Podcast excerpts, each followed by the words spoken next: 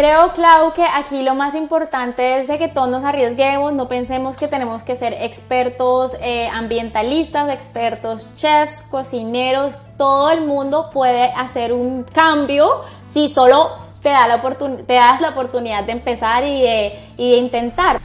¿Sabías que a nivel mundial cada año se desperdician 121 kilogramos de alimentos por consumidor? A sabiendas de esto y con el principio básico del aprovechamiento de los recursos, hoy en Bicla Podcast vamos a hablar de una tendencia llamada cocina zero waste, cocina sin desperdicio o también llamada trash cooking. Su objetivo es cocinar de manera más sustentable, desaparecer, desterrar los plásticos y materiales de un solo uso, utilizar de manera responsable los alimentos reduciendo el desperdicio al máximo, usando residuos como ingredientes de un plato y disminuyendo, por supuesto, el impacto de los procesos. Nos acompañará en este episodio Lauren Arboleda, una mujer a quien admiro un montón, mamá, ambientalista, coach en nutrición certificada, autora, verdadera amante de la cocina y la admiro además porque ustedes saben que yo soy fan de Masterchef y ella es ganadora de Masterchef Latino. Así que, si no estás seguro de qué tipo de acciones más conscientes puedes realizar desde la cocina de tu hogar, ni cómo aprovechar al máximo los alimentos de tu despensa, no te preocupes. Aquí te daremos algunos consejos para poner en práctica. Lauren, bienvenida a Bicla Podcast. Qué placer tenerte con nosotros hoy. Muchísimas gracias, Clau. Yo estoy feliz de estar aquí. Muchísimas gracias. La verdad que un honor para mí. Un honor total poder compartir mis tips mi amor por todo lo que hago. Bienvenidos los coherentes, los conscientes, los diferentes, los que quieren cambiar y los que no saben cómo hacerlo o por dónde empezar. Bienvenidos a Bicla Podcast.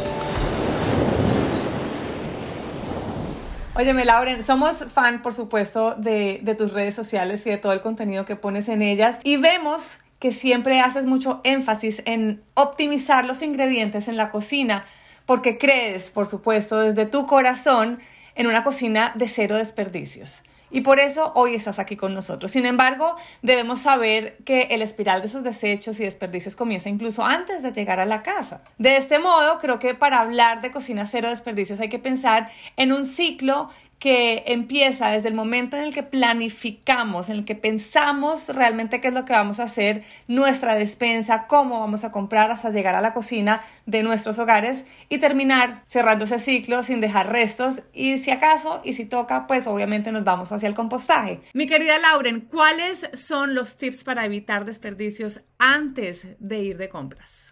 Listo, el, bueno, obviamente, como tú dices, Clau, todo es un círculo, entonces, ¿cómo empezamos ese círculo? Planeando. Entonces, planeamos, primero revisamos toda nuestra alacena, revisamos toda nuestra nevera, miramos qué tenemos ya para no comprar cosas innecesarias, tratamos de hacer un plan. En mi caso, obviamente, pues yo cocino y eso es lo que hago, ese es mi trabajo, entonces, obviamente, pues consumo mucho más alimentos, pero ustedes pueden tener un menú de la semana ya estructurado en la cabeza entonces vamos a comprar solo lo necesario. Entonces, irnos con un plan. Segundo, a, nuestra, eh, a nuestro carro vamos a ponerlo con, lleno de las bolsas eh, reusables, no solo como donde metemos el mercado, sino bolsitas reusables que yo siempre recomiendo, donde podemos poner los alimentos directamente del supermercado a las bolsitas. Eh, las frutas y las verduras las podemos poner ahí. Nos podemos ir con nuestros frasquitos cuando, cuando compramos al granel entonces nos vamos preparados.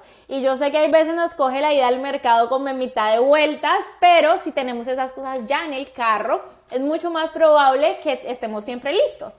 Yo la vez pasada estaba pensando, viendo tu contenido por supuesto, en que yo nunca hago una lista, o sea, como que yo nunca voy al mercado con una lista en mano mal, de entrada ya es mal, pero no solamente es la lista de lo que vas a comprar, sino la lista de lo que tienes en la nevera. Exactamente. Eso, yo creo que lo más importante es lo que tú ya tienes en la nevera, es lo, para que no, no compremos el doble. Entonces, tener ya en la cabeza lo que ya tenemos, de pronto si no somos muy organizados, lo que tú dices, tener una lista de las cosas que normalmente consumimos y mirar cuánto le falta para acabarse, como que tener un orden y pues así podemos ser más eficientes al mercar. O por lo a mí me encanta congelar ciertas cosas que ahorita vamos a hablar de eso. Entonces también como que soy consciente qué cosas tengo congeladas, qué cosas tengo frescas en la alacena si necesito comprar más al granel.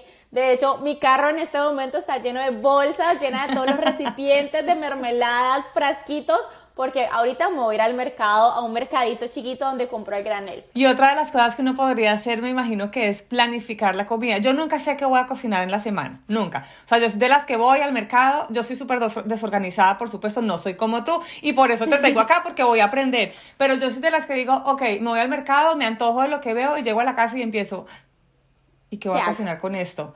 debe ser al revés, ¿no? O sea, planificar qué es lo que voy a cocinar y después sí. Tener una idea. Para mí lo más simple es que nosotros veamos la cocina y la comida en general como dividida. Entonces tenemos la parte de las cosas frescas, frutas y verduras. Tenemos frutas y verduras por una parte, tenemos, eh, tenemos los carbohidratos y tenemos las proteínas, ya sean proteínas vegetales, proteínas animales. Entonces si nosotros vemos la comida así es simple, es mucho más fácil. Entonces tú ya sabes que siempre tu comida va a tener mitad de vegetales, que eso es lo ideal, mitad de vegetales, eh, digamos un zucchini cocinado con una ensaladita fresca de lechuga con aguacate y unas nueces. Y tenemos papa o tenemos arrocito o tenemos quinoa, tenemos millet, todos esos granos que podemos consumir y la otra parte de, los, de las proteínas vegetales. Si nosotros en nuestra cabeza tenemos simplificado como que esa, e, ese platico dividido, es mucho más fácil ir a, ir a mercar.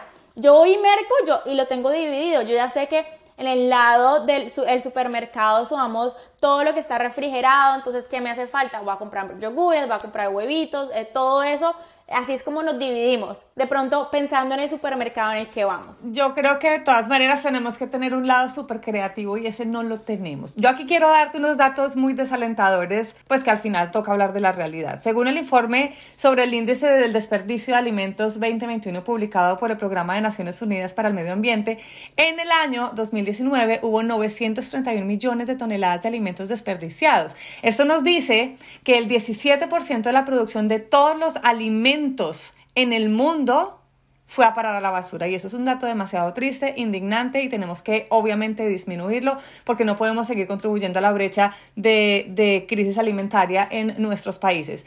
Imagínense que el peso de esos alimentos equivale aproximadamente a 23 millones de camiones de 40 toneladas completamente cargadas y puestos en fila, que eso le da siete veces la vuelta al planeta. Es decir, uno se imagina eso y dice, no puede ser que de verdad estemos desperdiciando tanta comida. Pero bueno, continuando con el ciclo, supongamos que no tenemos una huerta en casa y no tenemos la posibilidad de cultivar nuestros propios alimentos y entonces tenemos que salir de compras, como ya lo estábamos indicando con Lauren, y llegamos al supermercado, llegamos a la tienda o al farmers market cercano y aquí es donde necesitamos pensar un poco cómo hacer esa compra responsable. Lauren, ¿qué recomiendas realmente para que esas compras sean más sostenibles cuando llegamos al supermercado. Clau, lo que tú decías, como que no todos tenemos la, posibilidad de tener nuestra huerta, también podemos ser como que abrir esa ventanita de, de, curiosidad, investigar a nuestros alrededores, porque como tú dices, mucha de la comida que es producida y es crecida se va al desperdicio, se va a contribuir con los gases que son dañinos para nuestro ambiente. Entonces hay muchas compañías que lo que están haciendo es que rescatan las frutas y verduras que son imperfectas, porque sabemos que para el supermercado todo se tiene que ver muy bonito porque hemos llegado a unos estándares bobos en la belleza, no solo física de, las personas, sino también de los, de los alimentos. Entonces, puede que no se vea tan perfecta la fruta, puede que sea muy grande, muy pequeña, no tan brillante. Y todo eso no no da el corte para llegar a los supermercados. Entonces tenemos eso y tenemos también que hay veces que los agricultores cultivan de más y solo le compran, le compran un, un poco y eso se va al desperdicio. Entonces tenemos compañías como Imperfect Foods, Hungry Harvest, tienen que averiguar en su zona eh, y ellos lo que están haciendo es que cogen todos esos alimentos y los despachan en, en cajitas a, a, las personas que se suscriben y es súper chévere que yo también los recomiendo mucho porque te, te saca del usual. Uno siempre al supermercado y uno dice, me gusta la, el aguacate, me gusta el tomate, me gusta la cebolla y siempre estás comprando lo mismo, cocinando lo mismo. En, en cambio, cuando te llegas a caja, es como que una caja misteriosa de Masterchef. Que tú es como que, ¿qué voy a hacer con eso? Pero es, es, muy chévere porque te cambia la rutina en la casa, sabes que estás ayudando el planeta, Eh, entonces, inténtelo, miren en su zona, nosotras vivimos en Estados Unidos, pero también en Colombia, pueden eh, apoyar a los agricultores locales también. Decirle al agricultor local, mire, ¿cuál es ese alimento que no le compran porque no está tan, no está tan bonito? Yo se lo compro. Exactamente, exacto. Entonces, eso es antes de que lleguemos al supermercado. Llegamos al supermercado con nuestras bolsitas, con nuestros frasquitos, con todo eso. ¿Qué hacemos? Primero vamos a buscar eh, los alimentos en su, estado, en su estado más natural, que es lo que yo siempre trato de recomendar, eh, lo menos empacado. Entonces tenemos una cajita de tomates eh, en el recipiente de plástico o en una cajita de de, cartón o mejor aún, tienes tu bolsita reusable y pones tus tomáticos ahí. Entonces es buscar lo menos procesado posible. Hay veces que porque estamos muy de afán, compramos todo como que ya precortado, ya casi todo listo. Y lo malo de eso es, primero, se te daña mucho más rápido y segundo, eh, pues tiene el, el, el, digamos que el recipiente de plástico normalmente. Y pues tercero, que es mucho más costoso. Óyeme, estaba leyendo un libro que me llegó aquí igual de divino al tuyo, que se llama Cocina Zero Waste de Sebastián Simón. Y hay una frase que es justamente lo que tú acabas de decir. Ser más sostenible no es el que más recicla, sino el que menos basura genera. Y eso es lo que toca pensar a la hora de eh, llegar al supermercado comprar al granel, eh, ver lo que no tenga plástico, lo que no produzca residuos, llevar las bolsas reutilizables, etcétera, etcétera, etcétera. Pensar en reducir ese consumo irresponsable, por supuesto, que genere demasiados desperdicios. Muchas veces no somos conscientes de que cuando en la frutería, por ejemplo, pedimos que corten lo verde de los puerros o la pescadería, que quiten las vísceras de los pescados, estamos renunciando de alguna manera a una parte muy valiosa de los alimentos que acabamos de comprar. No son alimentos en mal estado o que se tiran porque no se han vendido, sino se trata de, de aprovechar realmente hasta sus últimas consecuencias lo que sí llega a la despensa. Miren, se dice que entre el 8 y el 10% de las emisiones mundiales de gases de efecto invernadero están asociadas con los alimentos que no se consumen, es decir, con todos los desperdicios, con todo lo que se tira a la basura. Y eso lo único que hace es alimentar el cambio climático. Lauren, entonces llegamos a la casa. Y llegamos a la casa después de haber comprado todo, ya tenemos que llevar todos esos alimentos a la despensa y ha llegado la hora de organizarla. Y aquí hay un tema que también lo vi en tus redes sociales y es la forma como nosotros podemos disponer de nuestros alimentos para que no se dañen y aprovechar al máximo en la nevera. Así que danos tips de cómo disponer esos alimentos en la nevera o en la despensa para que no los mandemos a la basura muy pronto. Claro, claro. Entonces el paso más importante ya lo hicimos y llevamos nuestras bolsas reusables al supermercado porque nos ahorra mucho tiempo ya tenemos todo en las bolsitas, llegamos a la casa, inmediatamente lo podemos guardar en la nevera. Entonces, lo que genera la bolsa de plástico no solo es el plástico, sino que causa mucha humedad y se daña mucho más rápido lo que tenga dentro. Entonces, paso número uno, usar las bolsitas reusables para las frutas y las verduras. Eh, ¿Dentro de la nevera? Dentro de la nevera, exacto. Ah, Porque normalmente tú has visto que uno va al supermercado y dice, ay, compro tres tres zanahorias y las metes en la, bolsa de plástico, llegas a la casa, metes esa bolsa de plástico en la nevera, ¿qué hace? Se suda y se suda y se suda con la humedad del frío de la nevera y eso daña mucho más rápido el alimento. Entonces, si tú tienes la bolsa reusable que respira, eh, no se daña tan rápido. También por otro lado tenemos eso, vamos los espárragos, el cebollín, eh, el perejil, el cilantro Todas estas hierbitas y vegetales se pueden guardar en la nevera como si fueran unas rosas. Entonces, literalmente pensamos como en rosas. Agüita, le cambiamos el agüita cada dos días y dura muchísimo. Ahora necesitamos una nevera un poquito grande para eso, ¿no? No, porque eso ocupa puedes usar los frasquitos, los frasquitos de mermelada, o sea, no, no tiene que ser algo enorme. Eh, son, son, cambios muy chiquiticos que hacen la diferencia. Somos los champiñones. Los champiñones son como esponjitas y ellos absorben todos los sabores. También se, se pueden poner aguados muy fácil. Por eso yo siempre recomiendo antes de, de primero guardarlos en, en una bolsa de papel. Entonces la bolsa de papel que hace absorbe toda esa humedad.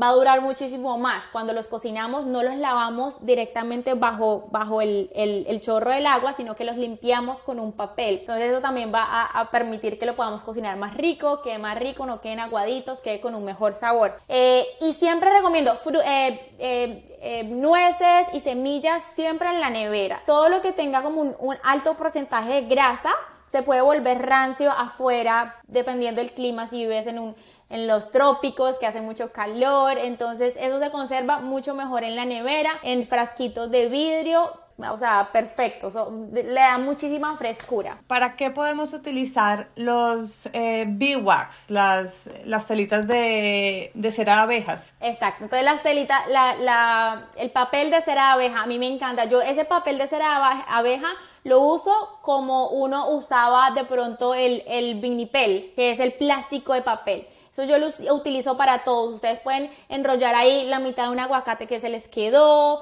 eh, un sándwich, una galletica y también me gusta muchísimo usarlo para las, para las hierbas que tienen tallo. Entonces las que tienen tallo no lo ponemos en agüita como con los espárragos, eh, ya sea el tomillo o el romero, que son los que tienen como un tallito de madera podemos envolverlos ahí y también se conservan muy bien porque no se queman con el frío del, del refrigerador. O sea, tipsitos hay millones y de verdad aquí, aquí mi recomendado es que vayan a las redes sociales de Lauren porque de verdad todos los días yo aprendo cosas, todos los días yo veo y yo, ay, yo no sabía eso. O sea, es maravilloso.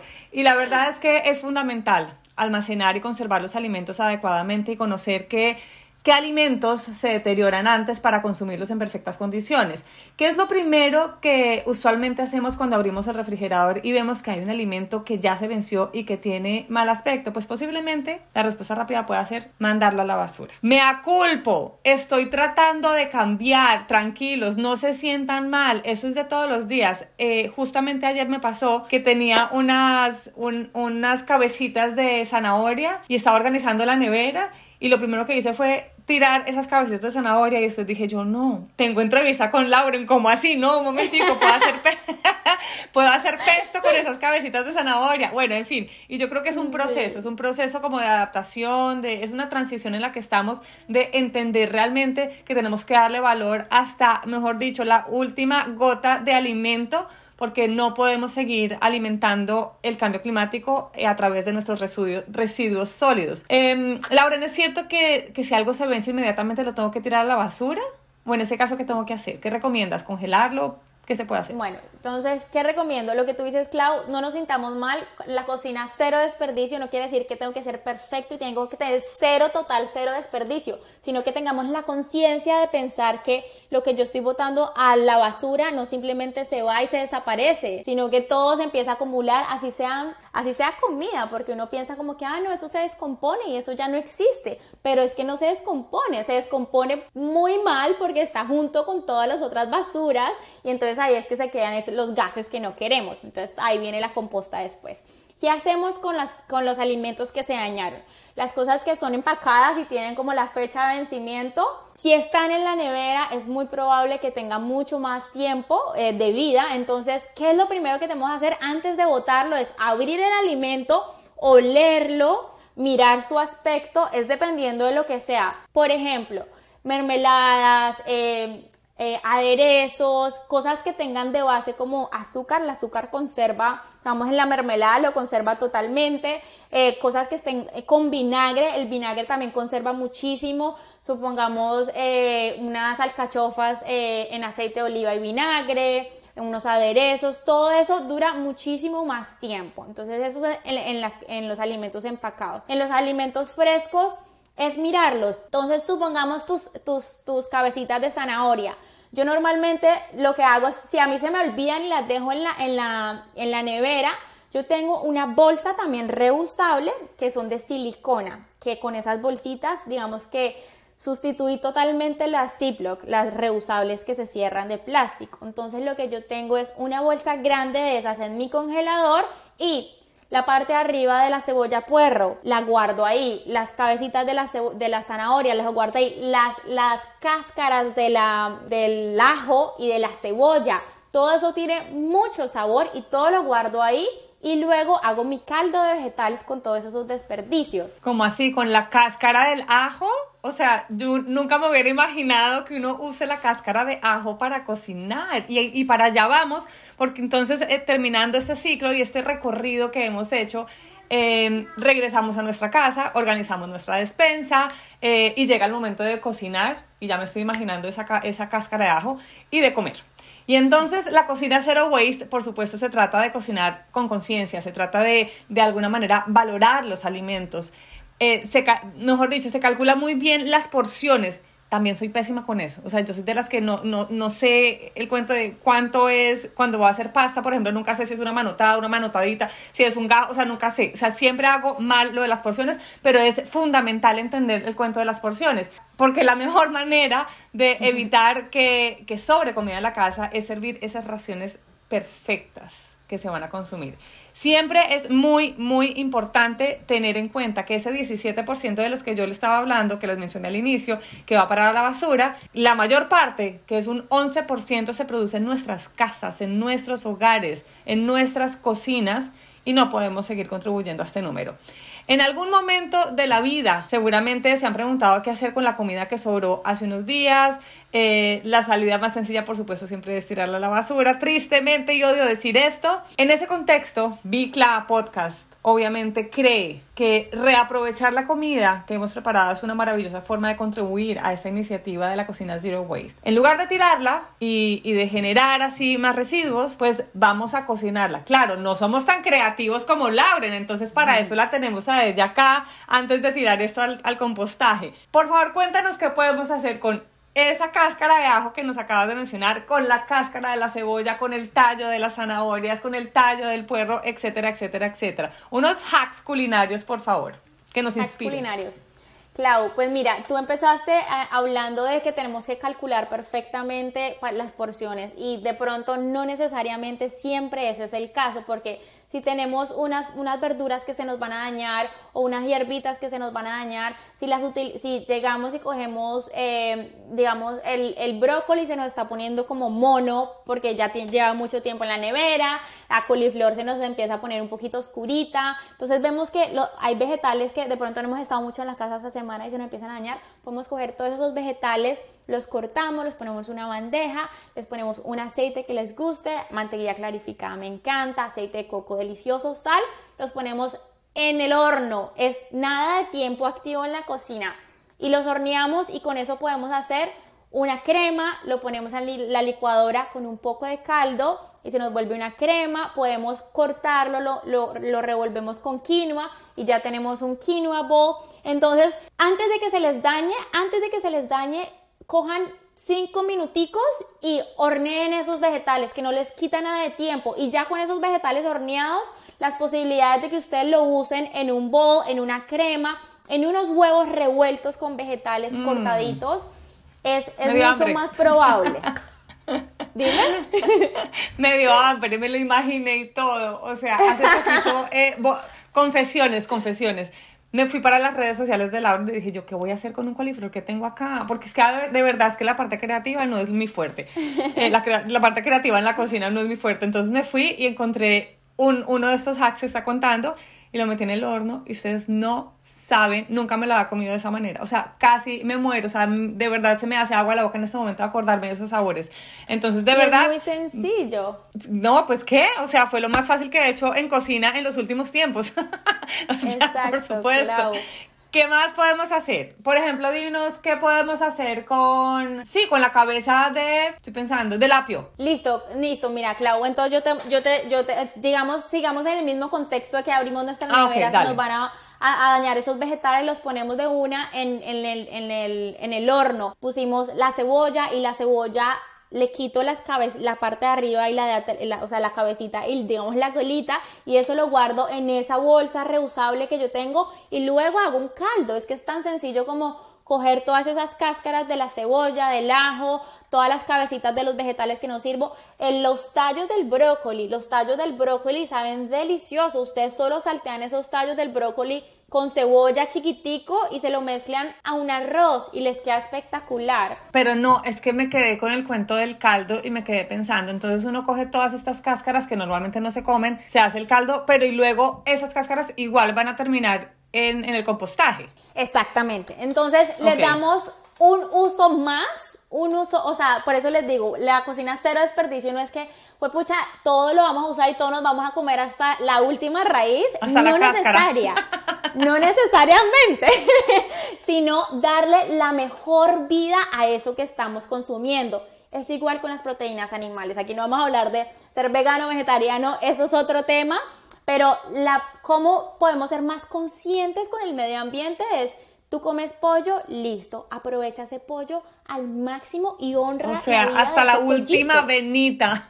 Hasta la última venita. los huesos, guarda los huesos en una misma bolsa en el, en, el, en el congelador y luego los utilizas para el caldo. Entonces es honrar la vida tanto de los animales, tanto de los vegetales y de las frutas. Entonces, ¿qué hacemos con todo eso que guardamos? Cogemos, eh, lo, lo, ponemos en, en una olla, a mí me gusta temperatura media alta, lo sellamos un poquitico y luego le agregamos el agua. Le agregamos el agua, lo tapamos, lo dejamos hervir y ese caldo lo guardamos y podemos utilizarlo como base para cocinar arroces, para hacer risotos, para hacer la cremita de, de, coliflor que te estábamos comentando, esos vegetales que ya rostizaron, para muchísimas cosas. Entonces, esa es la base y no lo compramos, estamos eh, dándole una vida más extendida a, nuestros, a nuestras sobritas. ¿Qué hago con eso, eso que ya, digamos que ya me le pasó todo el sabor que necesitaba mi caldo?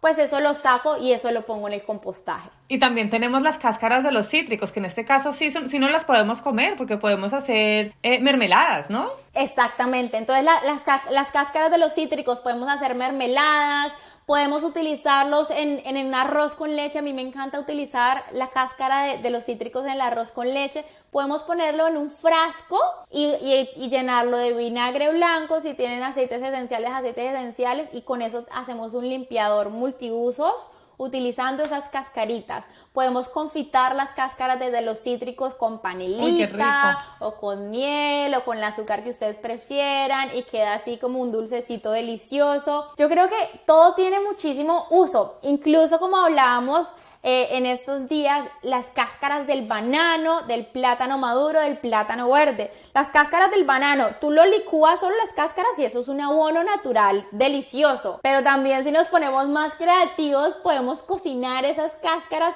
y lo volvemos como si fuera una carne mechada o como tú me contaste. Clau, cuenta tu receta. No, pues es que, es que ahora en Masterchef, hablando un poco, es que estábamos las dos chismeando por fuera de micrófonos y entonces se nos vino este, esta historia que les voy a contar. Y ahora que estaba grabando Masterchef, resulta que Catalina Maya, una gran amiga nuestra, que, que, está en, en, la nueva temporada de Masterchef, de repente llegó con unos plátanos fritos con cáscara. Yo dije, miércoles, Catalina enloqueció.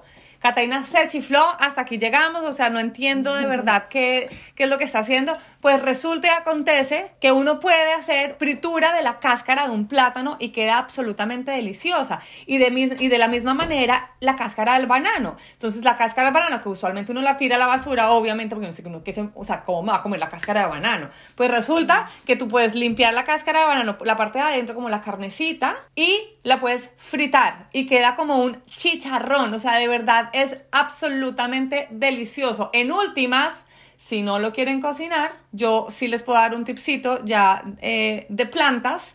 Y es que ustedes pueden poner esas cáscaras de banano en un recipiente con agua, lo dejan un par de noches y, al, y, luego cogen el agua de, ese, de, ese, de esas cáscaras de banano y se la ponen a la planta y resulta que es un nutriente maravilloso para, sus planticas en la casa. Entonces, hay muchas cosas que realmente no sabemos que nos podemos comer y que pensamos que tenemos que tirar, como esas cantidades de cáscaras y resulta que podemos aprovecharlas al máximo.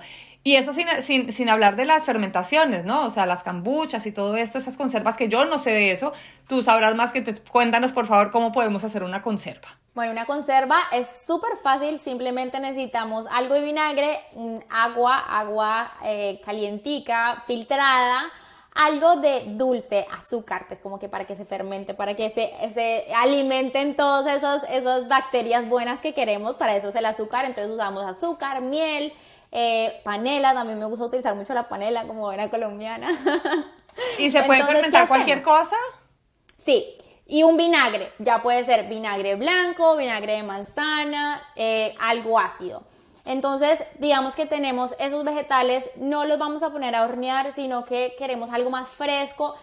También uno tiene que comer más intuitivamente dependiendo de, digamos, de la temporada en la que estemos, si vivimos en, un, en un sitio con temporadas, vamos Miami, yo vivo en Miami, muy caliente. Entonces, las cosas que son fermentadas me funcionan mucho porque son frescas, las puedo utilizar para ensaladas, solo para snack. Entonces, ¿qué hacemos? tenemos unas zanahorias. Cortamos las zanahorias en palitos, en lajas, eh, con un pelador de papas, las ponemos en un recipiente de vidrio reciclado, de la mermelada, de la salsa, de todos estos que nos, la abuelita nos guardan y ponemos una parte de vinagre por dos de agua.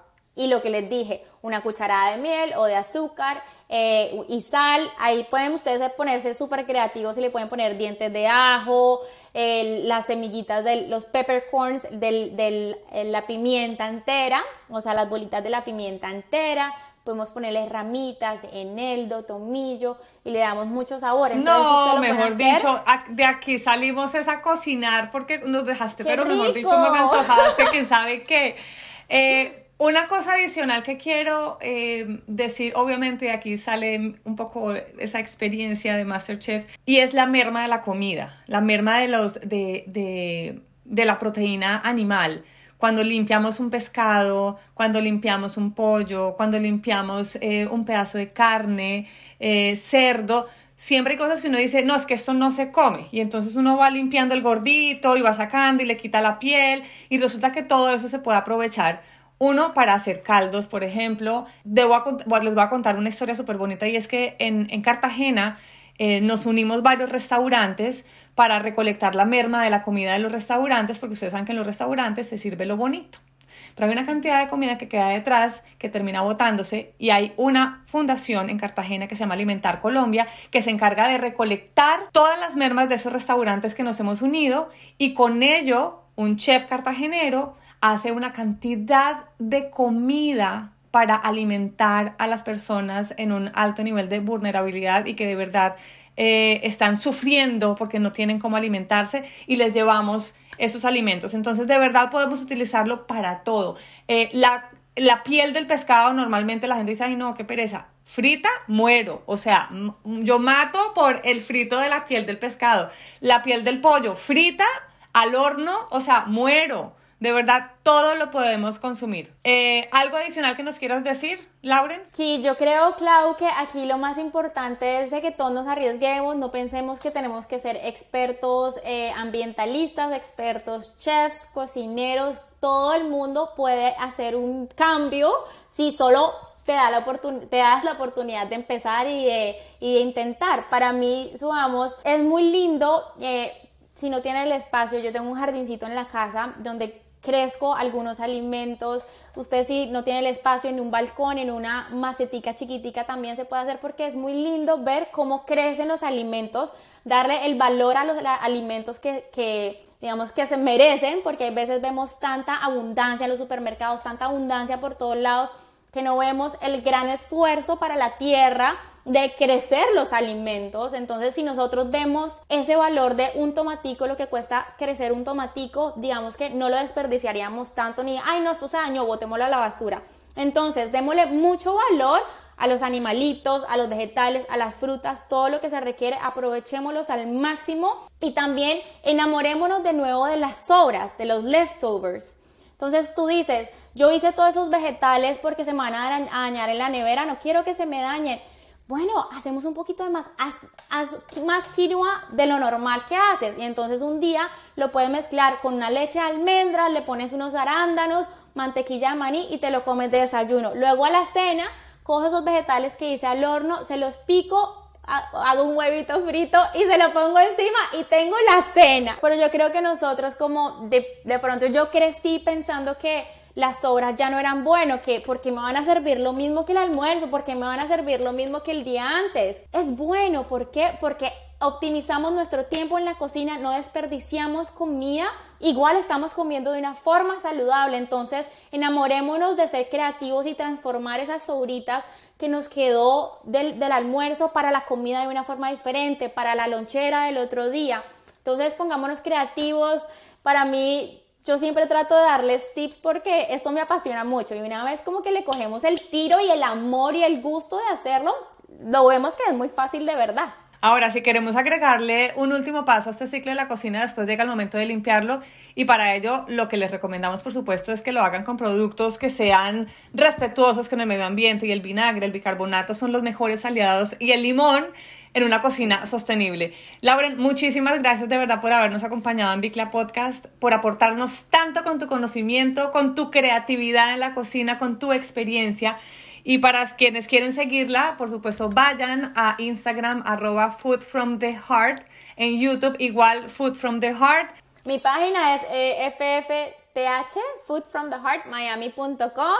Eh, ahí pueden encontrar de todo, tengo cursitos online, tengo mis libros, tengo mucha información, eh, muchas ideas de recetas. Y bueno, yo feliz de tenerlos por allá y de poderlos inspirar un poquito a cocinar más con el corazón, a hacer todo lo que hacen en sus días más con el corazón y así apoyar no solo a las personas que están a nuestro alrededor, sino nuestro planeta que tanto lo necesita. Y aquí hacemos una mención especial a nuestras abuelas, a quienes tanto criticamos en nuestra infancia por haber eh, reutilizado bolsas, reutilizado vasos de mermelada, eh, reutilizado eh, plásticos por ahí, que siempre decíamos, ay no, pero ¿qué es esto de verdad? Gracias, gracias porque ustedes fueron las primeras ambientalistas a quienes criticamos, juzgamos y que hoy honramos con este tipo de información. No hace falta comparar tus esfuerzos y resultados con los de otras personas porque por algún lado hay que empezar y un poco siempre, siempre será mucho mejor que nada.